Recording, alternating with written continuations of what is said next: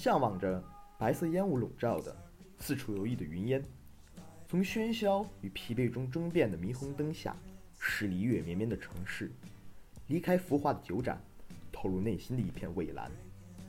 闪烁着月辉星光的，是那片沉默的海；屹立着寒光之柱的，是那红白分明的微亮灯塔。寂静，淡若死亡；美好，但似天堂。把暗淡的目光收回来，在银河的幕布下，在湍流的大海前，在城市的嘈杂边，那寸草不生的地方，被大大小小的碎石所堆满，将理性和喧哗隔离开来。有朝一日，那沉寂多年的憨厚无闻的碎石，终将浴火而燃，自行燃烧，在海岸上喷薄火苗，彻底隔绝万物，照亮整个星球。些许的轻松。又不失忧郁，些许的成熟，又不失迷惘，这便是碎石所赋予我们的意义，而这，便是我想之所想，愿之所及的碎石海岸。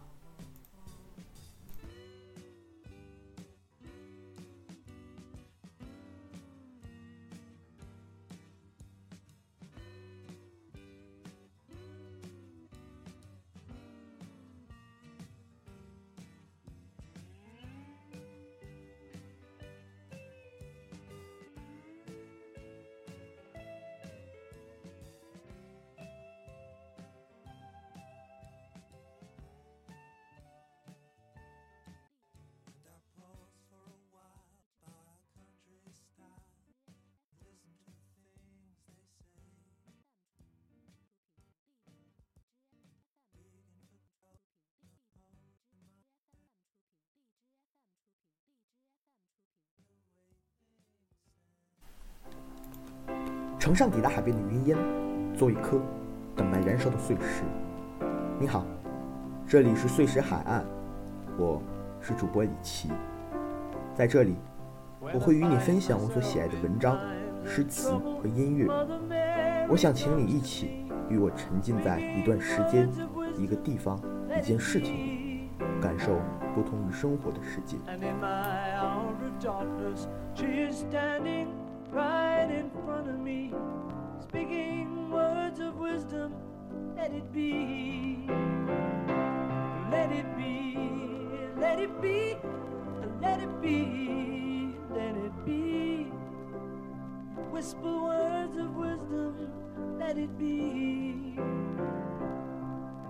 And when the broken hearted people living in the world agree, there answer, let it be. But though they may be parted, there is still a chance that they will see. There will be an answer, let it be.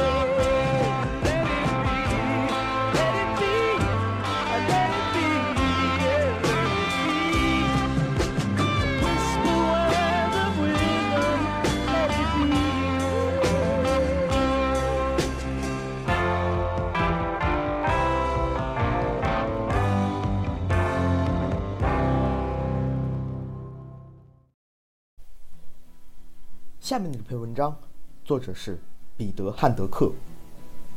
文章题目是《这温暖永不冷却》。在我小的时候，一旦有合适的时机，我的母亲就会反复向我讲述村里人的那些事。至少在我听来，并非故事本身，而是那些短小的叙述，听起来就像独一无二的事件。用歌德的话来说，我母亲很可能和我的兄弟姐妹也描述过这样的故事。但在我的记忆中，我永远是他唯一的听众。母亲向我描述的事件，大多数都涉及他的直系或旁系亲属，而且主要人物几乎总是他两个兄弟中的一个。他们都在二战中为光荣的土地而牺牲了。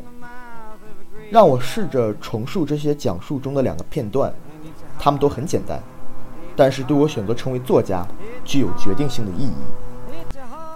第一个段落讲述的是我母亲的弟弟，他是家里最小的孩子。故事发生在两次世界大战之间，应该是一九三六年。那是秋天的一个晚上，破晓前，汉斯已经离家一个月了。他进入男生寄宿学校，在家西边四十公里外的城里。那农场被深沉的寂静笼罩，还有很久才会传来第一声公鸡报晓的啼叫。而这时。院子里传来扫地的声响，这个确实在打扫，而且将要继续打扫院子的人，就是这家的小儿子。他差不多还是个孩子，令他半夜从城里一路回到乡下的是思乡的心情。顺带要说一句，他是个优秀的学生，很喜欢学习，但是刚夜不久，他就从学校一楼的窗户爬了出来，沿着那时还没铺上沥青的公路，一口气走回了家。但是他并没有进屋，尽管门从来不锁，而是拿起扫帚开始扫院子。在我母亲的讲述中，那天是个星期六，而星期六的惯例是必须打扫院子。他扫啊扫啊，直到天已经渐渐亮了。家里有个人，在我的想象中，应该不是他的父母，而是他的姐姐，让他进了屋。他后来再也没回学校，他去了邻近的村子。做了学徒，学做木工。这个事件经过一个自然的变形过程，可以说，从我一开始写作，就在我的书里一再的自动浮现，在我的叙事上的远行，一个人的远程。第二个事件发生在一九四三年八月底或者九月初，我母亲的哥哥，家里最年长的儿子，从克里米亚前线回来休假几个星期。当他下了长途汽车，就碰见那个地区负责传送战场坏消息的人。这个人正要去村里，为我的家人带去消息，说小儿子在动员上为祖国英勇牺牲了。这位报信使者出乎意料地遇见了我们家族里的一员，于是觉得不必亲自去了，直接把通知单交给了这位正在休假的士兵。然后，这样的一幕发生了。格里高尔回到家，一阵欢笑迎接了他。我母亲年轻时非常善于表达喜悦。关于弟弟，那位在信里自称“动员男孩”的死，格里高尔在整个休假期间都没对家里人提一个字。据母亲说，平时一直是真正的恋家小孩的格里高尔，在休假时始终躲避的家宅、父母、姐妹。他选择日夜游荡，有时甚至彻夜不归，混迹于附近的村子。在那些地方，在熟人或者完全陌生的人面前，他双眼都哭瞎了。唉，他哭个不停。他一定一直在哭，从未停下，直到最后一天，当他走到车站去送车，正要返回战场时，他才把阵亡通知单交给妹妹，唯一他允许给他送行的人。几个星期后，他也被埋葬在异乡的泥土里，愿他轻轻地将它覆盖。阵亡通知上是这么写的，后来村子里墓地的纪念碑上。也刻着这样的话。如果说我母亲描述了这些微小事件，为我几乎持续一生的写作提供了冲动，那么是艺术作品给了我必不可少的形式、节奏，或者更严谨地说，为那种冲动的表达提供了震动和光彩。然而，最初的震动和光彩，并不来自艺术。在我还是孩子的时候。能让我从头到脚的感到惊慌震悚的，是斯洛文尼亚斯拉夫人的祈祷。我一次次的在我出生地附近的教堂罗马式拱门下面听到他们那些既单调又充满旋律的祷告，向天空飞升过去，仍然令已经七十七岁的我感动和惊奇。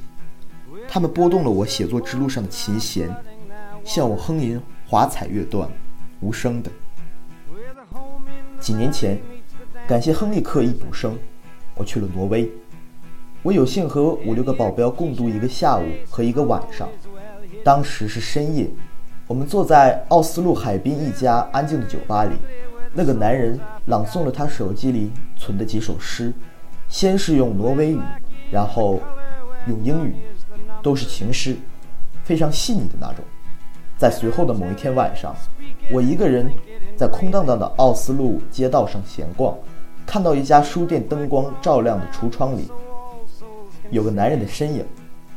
当我站在他身旁，他转过身来，同时指了指玻璃窗后面的一本书，看，那是我的第一本书。他说：“今天出版的，第一天啊。”这个人很年轻。几乎还是个孩子，或者能够为“青年”这个词提供教科书般的样本。他很快乐，只有孩子会那样的快乐。他散发的快乐，以及这个写作者、这个创作者仍然能够温暖我。希望这温暖永不冷却。此期节目就到这里，希望你能喜欢。另外。我在微博上还会不定时更新一些我的图画练习文学作品，如果你对它感兴趣，@李奇思之，你就能找得到我。谢谢。